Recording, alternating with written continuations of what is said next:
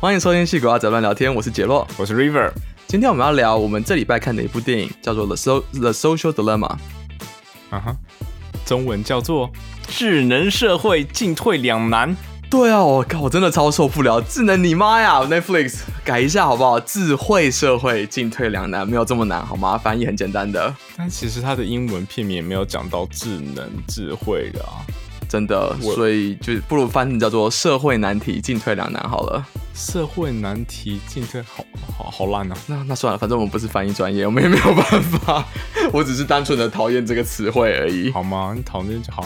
但我们今天要聊的这一个纪录片，就是 Netflix 应该是这周最新才上，或这两周最新才上的一部吗？嗯，应该是这礼拜才上的。嗯，那其实我觉得 Netflix 它很多自己做的电影啊，或者是剧，其实都还蛮烂的。但是他的纪录片很强，纪录片几乎都超强。那之前好像有看过一些是讲关于电玩历史的。那个很厉害，High Score 嘛，对不对？High Score 对，那那个超级棒，但那不是今天我们要聊的。我们今天看了这一集之后，我们觉得非常值得来多讨论一些。嗯，就是从影片本身来讲的话，它就已经很像是你给一个纪录片导演 Black Mirror 那种黑镜的那个 budget，他会做出来的东西，就是里面的特效啊，或者是剪接过场都做得非常非常高级。可是重点是他讲的内容呢，是在探讨现在的 social media 对我们的社会跟生活到底造成了什么实质上，而且稍微容易被人家忽略的影响。嗯哼，那其实不是稍微，那个很多人都会忽略，就连那里面讲到的蛮多点，我自己有时候都没有特别去想到，就蛮可怕的。所以今天就开始喽，开始。所以，我们第一个要聊的就是呢，理财商品，你全家都商品，因为 什么东西？因为呢，因为其实现在很多很多科技公司的产品都是免费的话，比如说 Google 免费的，Facebook 免费的，Twitter 免费的，就是 literally 你可以想到所有的社交平台，通通都是免费的。有没有哪个社交平台是要钱？之前好像有一两家有尝试过想要这样的努力，可是很少看到怎么成。我忘记叫什么名字，反正就是比较小的 startup。或者是尝试说哦，可能收你五块钱来 guarantee 你的呃，来用这个平台都是真的很有内容的，嗯哼，就是可是你可以想象，这个些平台一开始都看起来很像很有内容，只是很多人加入了之后，各种各式各样的人出现之后，整体的话就开始下降嘛，嗯。但重今天要聊的重点是说，既然在免费的情况下，他们毕竟是一家公司，他们不是非营利组织啊，所以他们总是要赚钱吧？而且他们是非常非常赚钱，我不要先不要说赚钱好了。就以 Google、Facebook、Twitter 这三家来讲的话，至少在呃 Bay Area，他们都是应该都算是 Tier One，Twitter 算 Tier Two，哎，Tier One，哎，干什么干什么？OK，Sorry，Sorry，好，他们都是 Tier One 的大公司。Tier One 对我们来说什么意思？就是他们用的技术先进，然后他们给的薪水超级好，那他们的福利也都非常非常的不错。那福利的话，呃，不只是薪水的部分，还有。什么员工餐厅啊，或者是 Google 是不是还有什么洗衣服之类的鬼东西啊？对，Google 太大，Facebook 也是啊，就是这两家都是大有点夸张。Twitter 比较合理一点，但是也是相较于可能比较小的那种 Startup 比起来，他们也是员工福利好到很好。嗯，那既然他们可以给员工这么多的东西，而且在美国人力这么昂贵的地方，他们还可以做这么多有的没的事情来让员工爽，那代表说他们背后一定有非常非常的雄厚的资金。那这个资金是怎么来的？他们的产品以 Google Search 或者是 Facebook 的 platform，他们本身都是一个免费的东西，他们钱哪来的？就是这这些公司啊，其实他们的存在的唯一的目的就是要抢大家的注意力嘛，因为你每天能够就是花在呃，能够每天能够花在手机或者电脑前、荧幕前的时间就是这么多。为什么他们的目的会是抢注意力？这不是他们目的吧？他们目的是赚钱。对，可是赚钱的方法，对方法，方法就是插广告。广告，OK，所以他们必须要在我们平常在 browse。不管是看的那个 feed 或是 YouTube 的 video 里面，都是塞进去广告。那他们要让你看广告方式，就是你今天的注意力、你的时间已经放在这个荧幕上面了，这一个 timeline 上面，这影片上。那也放在这里的时候，他们就可以有机会在这边塞一些东西进去卖钱对，可是呃，为什么注意力要换成时间的原因，是因为。这个呃广告跟 content 的比例还是有个上限嘛？你不能说塞五十 percent 的广告到你的 YouTube 影片里面去，那一定没有人会看，除非你是浩浩啦，那可能大家都会看。对，那那那 那个是另外一种的。对，如果浩浩他自己的影片，你又给他塞了百分之五十广告，但没人看了。对，所以所以就是为什么他们必须要抢时间，因为他们能够插的量有限，所以他们就要抢更多的时间来插更多的量，来赚更多的钱。这就是为什么商业利益为基础驱动的公司，他们最终目的就是必须要这样做，才有办法赚到钱。嗯哼。那这些公司啊，抢大家注意的方法就是他们要怎么样确保你会愿意花更多的时间？那就只能分析你的个人兴趣，从你啊 interact content 的方式啊，你看了每一部影片看了多久？你看哪一种类型的影片看了多久？看了什么内容的影片看了多久？来分析你可能会喜欢什么样的内容嘛？那为了做到这件事情呢，他们就必须开始在所有的地方全部都插入啊 login 啊 analytics 啊，所以他们才可以分析说，哦，你可能看了这个 tweet 看了多久？看了那个 Facebook 看了多久？这个 Instagram post 你看了多久？用这个方式来推敲你的兴趣是什么？嗯哼，那这个东西是不是我们平常在公司里面的时候，我们会有一个 team 啊，或者是一个 feature 在做 telemetry？对，就算是在 collect 这样子的 usage data。对，呃，我我想强调的是，这不一定完全是坏事，因为在工程部门有时候我们确实需要这样的资料，我们需要去分析说，为什么你做这些操作之后，可能系统就坏掉了。嗯，那我们就知道说你你到底按了什么按钮到这个状况嘛？所以这个东东西是可以拿来做好事的。可是反过来说，因为我知道你每按过了每一个什么按钮，按了在哪一个上东西上按什么，按了什么按钮，我就可以知道说你是不是对很喜欢这个东西，还是你讨厌这个东西。你要怎么样从按一个按钮知道说你是喜欢还是讨厌？比如说，你可以看它是按的是 mute 的按钮啊，还是不是你 Facebook 那个 like button，你可以选喜欢或是讨厌或生气啊。现现在有讨厌的，它有 unlike 吗？有有不喜欢跟生有 cry 跟生气吗？就是你的 like button 下其实是有情绪的，嗯，哦，sad 那些，OK，所以他用一些东西可以来更就是帮助 Facebook 来分析说今天在使用这个人呃使用平台这个人他对于这个 feed 他的情绪很是什么？对啊，他知道这个情绪之后，他就有可能有办法可以推算出你现在大致的情绪是什么。假设说你现在是个心情很差的状态，嗯哼，那我就推一些你可能比较有高几率去按 like 按 love 的 content，让你的心情变好，因为。好，这看这可能是跟人的习惯有关系。我们今天做个简单的乱猜测：如果今天他分析我这个人的 pattern，发现我这个人就是一个悲观的人，当我心情不好的时候，我就是想要看更多悲观的东西，然后让我的情绪一直呈现在那里。我想要看大家都跟我一样惨，那他可能就会推跟跟我呃，就是更多悲伤的内容给我。但如果有些人他是看到悲伤的时候，他是想要心情好一点，他就会推一些那种相反方向，还有一些你看了可爱的，像什么猫猫的影片啊之之类。但这些东西的话，都是有帮助于呃，Facebook 推出一些内容，让你可以更粘在这个平台上面。那你粘在上面了，它就有机会，你每看了十则东西，它就给你塞个两则广告进去，对，可以赚钱。就是这这有点牵扯到一个问题，就是说这些科技本身其实并不是坏事，它他们的重点并不是说我就是硬要塞这个观点给你，我就是硬要塞你这个你可能不喜欢的 content 给你，但重点是。你身边的人，或是你自己，可能会对什么东西可能感兴趣，然后让电脑系统让你觉得，让他觉得说这样东西确实你有可能会感兴趣，然后才被推送给你。嗯，所以这东西比较不像是一个，你知道，有些一群人在公司里面无聊，没人想说我就是要推这个事情给你，也不是，它其实就是设计了一个演算法。Unfortunately，他们在最佳化的是 engagement，但是人就是很可能人性就真的就是很喜欢点这些内容，很喜欢看这些内容，所以你就会被跟着接受到这些内容。嗯，我们在看了之后，呃，其实我自己大概会把。这部纪录片里面，他提出来的问题，我我想把它分成是两大类。一大类就是算是由这个平台主动在做的事情，不管是有意识还是没有意识在做的。那首先，我们刚刚讲到了一些，嗯，他透过 telemetry，透过你各种 user behavior 去记录下来，然后学习你的行为，推送你感兴趣的内容。接下来，他有一点我自己觉得很可怕的事情是，他就可以。他就可以训练说什么东西是我应该要感兴趣的。假设说他发现说有我这样子使用习惯的人，然后我有很高的几率，如果推一个呃猫猫影片的话，我会更喜欢。那我可能原本是没有在看的，然后他这是根据几率算出来，我可能会有，所以他就推更多。然后我就被训练成是我应该要对这些内容感兴趣。那接下来可能就会牵扯到被改变想法了。那觉得这个有趣的地方是，你可以看 Facebook 的每一则广告，你其实都可以点开那个小箭头，你就可以看到说为什么会看到这一则广告。你可以看到它通常都是非常 vague 的的 targeting，就比如说二十五到四十岁的 Asian male who lives in America 这种东西。哦，他现在要写到给这么多资讯啊？他会写他的 targeting 的条件是什么啊？可是就是 even 这样，你可能说这不一定完全 fit 我啊，可是没有错啊。可是就是可能 train 下来，就这个是在这个条件下加上你个人的兴趣是最有可能 hit 的东西嘛？嗯哼，对啊。然后这些被改变想法的话，对，它有一个很可怕的问题是，嗯，过去已经有很多的例子，这些平，就是我们人的行为被这些平台给影响到了。像是美国二零一八年的总统大选，很多人都在说，呃，什么俄国人在后面是操控选举嘛，或者是呃各种不同的势力啊之类。这个结论应该是确实有这件事情，但是他们也不是用什么非法的方式，像是来害害进 Facebook 什么，他们就是用完全是用合法的方式，然后跟 Facebook 买说，假设说，嗯，我买一些在可能是比较偏游移呃游移票类型的人，然后我推给他一些比较是亲 Trump 的广告，然后就把他们的倾向改变成是呃有可能会投票给 Trump。啊，纪录片中间选民吗，中间选民对游移票嘛，对，嗯，他们叫什么？摇摆 swing state 对啊，对，swing state。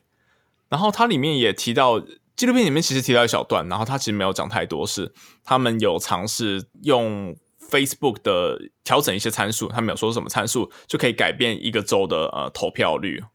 对，然后美国投票率其实超级低的，不像台台湾投票率，其实我我不知道是有没有到世界最高啦，但是。真的非常高，蛮高的，对啊，台湾人对于政治参与度还是比美国好非常非常多。对，像今年年初的时候，我跟同事说我要呃我要买机票回台湾投票，那美国同事就问 What？呃，如果必须要说，美国确实有一些设计不是很好，比如说他们投票是在平常日投的，虽然说你可以说公司一定要给你放假，可是有些人可能就不敢请假就没有去投啊，不像台湾都在周末投票，所以大家就基本上会出门去投。对，就连哦，我们公司他其实最近也是在说哦，今年的投票，今年美国大选，然后公司说哦，我们今年要放假，大家可以去投票。然后连那个放假的，好像是前一两前后一两天吧，就是也算是给放了年假，让你如果这么好。哎，其实我不知道为什么他们这边投票应该都都是在自己住的地方啊。嗯，我们公司好像就只有两个小时而已。对，但他反正他就把它串成是一个年假日，让鼓励大家去投票。好的。但是我看到那个东西的时候，我才意识到说，哦，原来你们。投票是要，这是还要公司特别是赏赐给你个假，这不是一个 by default 就可以做的事情了。这对我来说是一个蛮大的文化冲击。对我，我觉得美国基本呃，大家很喜欢讲台湾的劳基法不好，我觉得没有错，我觉得可以更好。可是如果你看过美国劳基法的话，你就知道什么叫做不好了。美国连，我记得联邦每年的假根本没，甚至是没有半天，我记得没错的话，或是很少很少的天数。所以就是美国这边的劳工的工作的环境的的基准是，其实是真的蛮差的。当然，戏骨。不包含在这里面，因为戏骨对人才的竞争程度非常非常高，所以公司必须要端出最好的牛肉出来。可是你可以想到，美国住的不是每个都在戏骨上班了，还是有很多在不同工作的呃不同环境工作的人嘛？那这些人可能就没有拿到这些好处。同样都是在戏骨，你的工作行业不同的价也差超级多了。对啊，没错。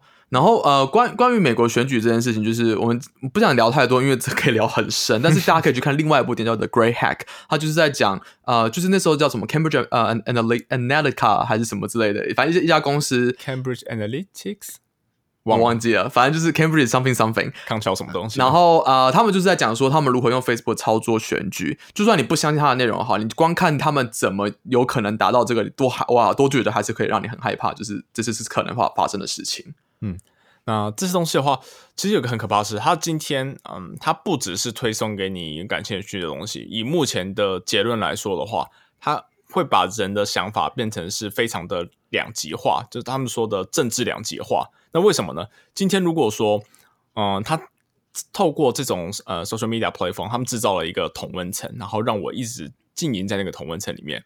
那对我们来说，这是一个很舒适的环境，因为我怎么看，就是我不管 PO 什么东西，大家都是跟我一样想法的。就像说我今天随便 PO 一个，我要讲猫猫影片了，我 PO 一个猫猫影片，然后我身边的朋友，假设我 Facebook 有一千个朋友，有八百个人都来按赞，然后我觉得哦好棒哦，然后我脑中的那个什么分多胺吗，还什么鬼的，就那种 dopamine，dopamine，dopamine，然后那种幸福的东西就冒出来，然后就哦，在这个 platform 我可以上取得呃。我的自我认可，然后有大家的 support 感觉，我就会更黏在这东西上面。所以，对于呃以数据导向来说，这是一个非常合理的选择。就他把人全部都分成是各自的同温层，那我们就会因为想要看到嗯大家的 support，然后你也可以去 support 别人的论点，你就会一直黏在这个 platform 上面，然后他就可以赚钱。对，就是呃，这可以稍微想一下，就是比如说为什么呃传统的大公司啊都会在机场放一些很贵的广告去吸引 executives？机场。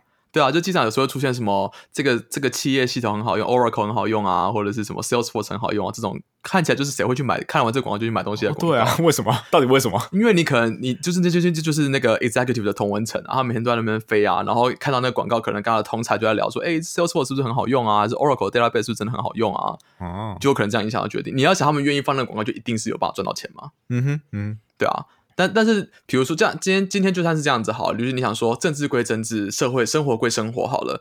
其实这件事情影响到我们的生活非常非常的的多。就是你可以看到说这几年啊，就是呃青少年的自杀率啊，或是因为什么 Instagram 按赞太少啊，或者 Facebook Facebook 朋友都不跟他互动啊，而得到心理疾病的几的几率越来越高嘛，就证明其实现在的年轻人会被 social media 上的那些呃 interaction 影响到自己的心情。嗯，那我觉得这个东西就是跟我们刚刚前面提的又算是不太一样的问题，因为以好就算是这些 social media 的角度来说，他一定会希望你按 like 是越按越多的，嗯，但是我们的 screen time 是有限，你不可能一次看到所有东西，那他可能就只会 promote 一些他觉得比较有趣的东西给其他人看。假设说我一个边缘人，我今天 po 了我 po 了呃一张照片。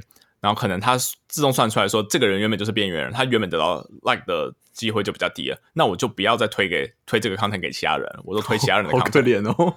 那这样情况的话，就会变成是他间接的对我造成说。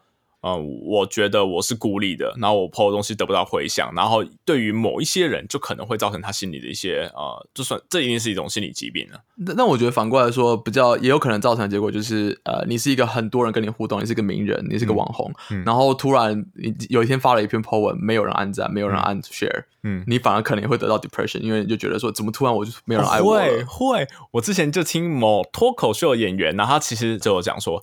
他如果今天 PO 了一篇文，三分钟之内没有人按赞，他会删文。对对，这会影响到他自己的心情，这是很奇妙的事情嘛？就是明明看起来这应该是生活中微不足道的事情，结果却升华到影响到你自己心情的一件事情，是不是很好的事情？对。但我们其实讲的这东西，不管是前面的呃 social media 透过演算法这种主动以数据导向的来呃。就是来这样子影响想法，或者说后面这个间接造成的，因为 like 数不够多，分享数不够多，造成的一些自己心里面的问题。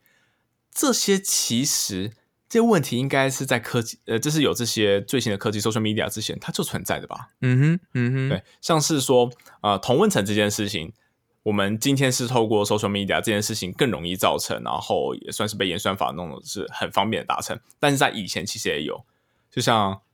中天新闻也不是这一两年才突然出来的，right？那其实各 各家的新闻媒体，他们原本都有自己的客群，所以对以前我们大概十年前的社会来说，同文层就已经存在，只是对啊，它的分层没有到那么的明显，就是有点有点像是呃，我觉得我们人人的发展并没有赶，并没有 catch up，就是这些科技发展的速度。像当你这些现象都被 amplify 的时候，我们其实还没有准备好去处理这件事这个状况，嗯。就是电影里面有稍微提到说，这跟可能跟人的演化有点关，但是其实我觉得讲比较现实一点，就是我们社会本身也还没有准备好迎接这样子的变化。嗯，这些东西它的成长速，这是技术，当然讲硬体的部分，或者是它的软体这些演算法的东西都成长太快了，但是我们整体的社会并还没有跟上。就算说有些人可能有跟上好了，那些也都是极少数的有取得资源的那些人。它里面也提到了，像是是缅甸吧，嗯哼，对，缅甸他他有说他们。Default 商家在你办手机的时候，你办智慧型手机，他就直接帮你 preload，直接帮你装 Facebook，然后直接帮你建账号。那对于很多人来说，他当那时候就是他第一个知道，也是他唯一会用的平台。那那些人要让他们到觉醒，说受这种呃 social media 可能带来的问题，就不是那么快。那跟我们呃这这些可能用 social media 用一段时间了，而且我们都还是那种从开心农场那个年代就开始使用 Facebook 的人，那什么东西我不懂，要装死你一定知道。对，就是跟我们这些人呃的认知比起来，会有很大的差别嘛。就是我们会比较能自觉说这些东西对我们造成的影响，它对他们来说就没有，这只是一个很潮的东西，我必须得用。听起来就是我们是老人想比较多，我们真的是老人啊，我们是有经历过。哎，我们小时候是没有这种 social media 的东西，小时候有波接有 BBS 啊。小时候没我 BBS 第一次接触是高中哎，我真的我真的有波接上网过，我有波接上网啊，我国小要上网，但那时候我没有这样 BBS，我到高中才知道这个东西。OK，我我我更宅。我升高一的暑假，那个高中的电脑老师教第一件事登 BBS，上了课这么这么专业还不错啊！从小培养乡民的存在，嗯。那我们今天想要聊的其实是，嗯，这个，所以所以前面都不是我们想要聊的吗？前面都都是铺陈铺陈 铺陈。好，你最后大概还有两分钟。好，但我们今天想讲啊，其实就是这些问题，其实并不是那个商业造模式一开始就直接造成的问题。他们一开始的想法可能是好的，呃，可能是他们想要只是想要鼓励你可以去分享更多欢呃什么散播欢欢乐、散播爱而已。但是结果却造成这些副作用，其实当初没有发现的。就比如他们现在无法抽手了嘛？因为他们现在已经透过这样子的成功的模式，已经赚到了超级多的钱，然后背后有那么庞大的股东，还有公司的上司，他们在看着这件事情。那今天没办法突然说。我们既然不用通过这种模式赚钱了，我们换一种商业模式。那你又重新开了一个重新呃新的实验，这些股东他没有办法回收他们的成本嘛？他们可能没办法，那你公司就会撤资，然后你的那整个市值啊什么东西全部都会整个崩解了。对，我觉得在越大的公司，这个问题就会越严重，因为你的决定就需要 involve 更多人，然后每个人心里想可能都不见得一样，或者每个人都不见得关注这件事情，就越来越难推行这些事情，尤其是跟公司基本利益刚好是冲突的时候。对，一定还是会有人觉得说，这东西它是呃证明是有效，我们可以赚钱的啊，我管之后会怎样，反正我现在能赚到钱就好。嗯，这是一个还蛮短视经历的想法。对啊。今天就不要扯太远好了，因为 这我觉得这个可以讲一个小时，如果我们想要的话。但是我们想要稍微讲一下，说有些事情我们可以在生活中做到稍微改变一下这个平衡。像什么呢？就呃，我觉得最简单的就是，比如说在台湾，我们最近很常、很常、很常在炒假新闻的议题嘛。嗯，那台湾开始就会有 Line Bot 啊，或是我们政府成立了那个事实查核平台。台湾是不是什么真的假的？是不是有这样这样的一个 Line Bot？我知道美玉仪，我其实没有这样 line，所以我跟这个这个没有很熟，但是。很多不只是台湾，很多国家都开始在做 fact checking 的事情，不一定是政府啦，因为政府当然有政府做这件事情的的问题，但是也有一些民间成立或者记者共同成立的 fact checking 的单位，他们的重点不是在告诉你什么是对的，什么是错的，而是告诉你说，经由这些资料，我可以判断这是可能是真的。嗯我觉得这，我觉得大家需要练习的，就是在现在这个社会，你不能看到什么就相信什么，你必须要自己再检查过一次。所以有时候我自己看到一个很耸动的新闻，我还是自己在检查这东西到底有多少机会是真的，还是是造假，还是怎么样，然后才转发这个新闻，因为真的很容易就不小心转到一些就是那种 sensational，很容易煽煽动情绪的那种 content。嗯，现在哦，对，现在大家的情绪真的非常非常容易被煽动，在而且在某些特定议题，像是呃呃劳资权益啊，或者是说一些国际关系啊，当然像是跟中国的话题，这是非常容易吵起来的嘛。那碰到这种东西的时候啊，以现在。偏年轻的主流民意来说，你可能今天有个新闻是呃在干中国的，然后大家就会整个高潮，然后转了之后，他发现那是二零一五年的新闻。哎，这事情好像好像蛮常发生的。对，但像我自己呃，除了做 fact check 以外，我自己呃会做的一件事情是，呃，好像其实纪录片也提到，我会去故意去看反对立场他们怎么讲同一件事情。所以我自己看的 news feed，我平常 RSS。好好好老！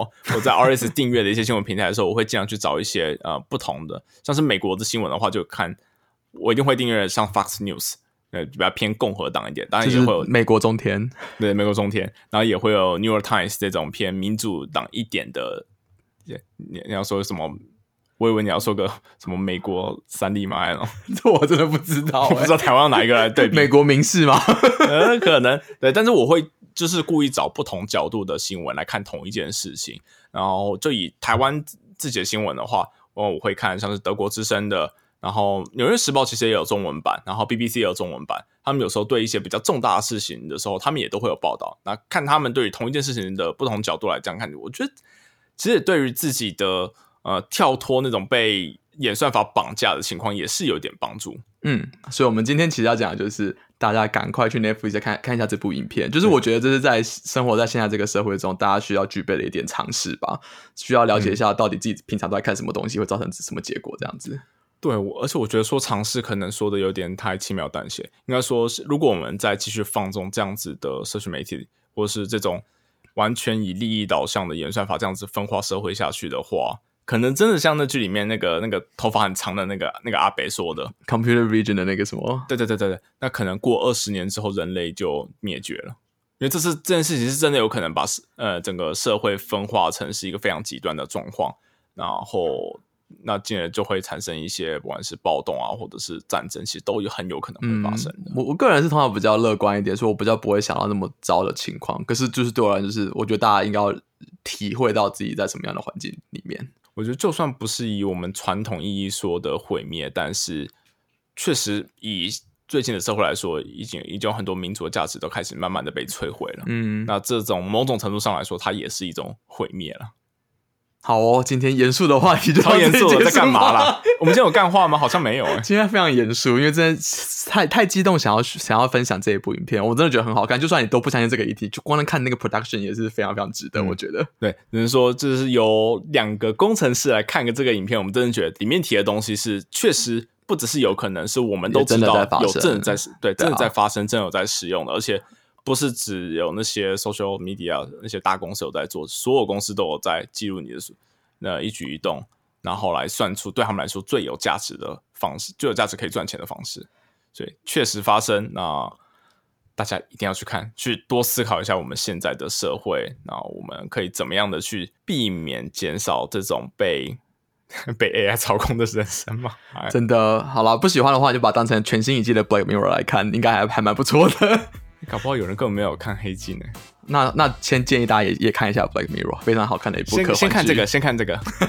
那 Black Mirror 那个有点冲击性太强了，就是第一集那个。好，我们不要爆雷，那大家自己去看。嗯，那今天就这样子哦。呃，跟平常一样，欢迎大家到我们的 Twitter、Instagram、Facebook。喂，其实怎么都说是 social media，糟糕了。好，可以寄 email 好了，好，可以寄 email。对，Telegram 我们有 Telegram channel，然后也可以寄 email 给我们。可以从别的地方获得我们的资讯，然后多欢迎大家多跟我们聊天。那我们就下次见喽！好，就这样，拜拜。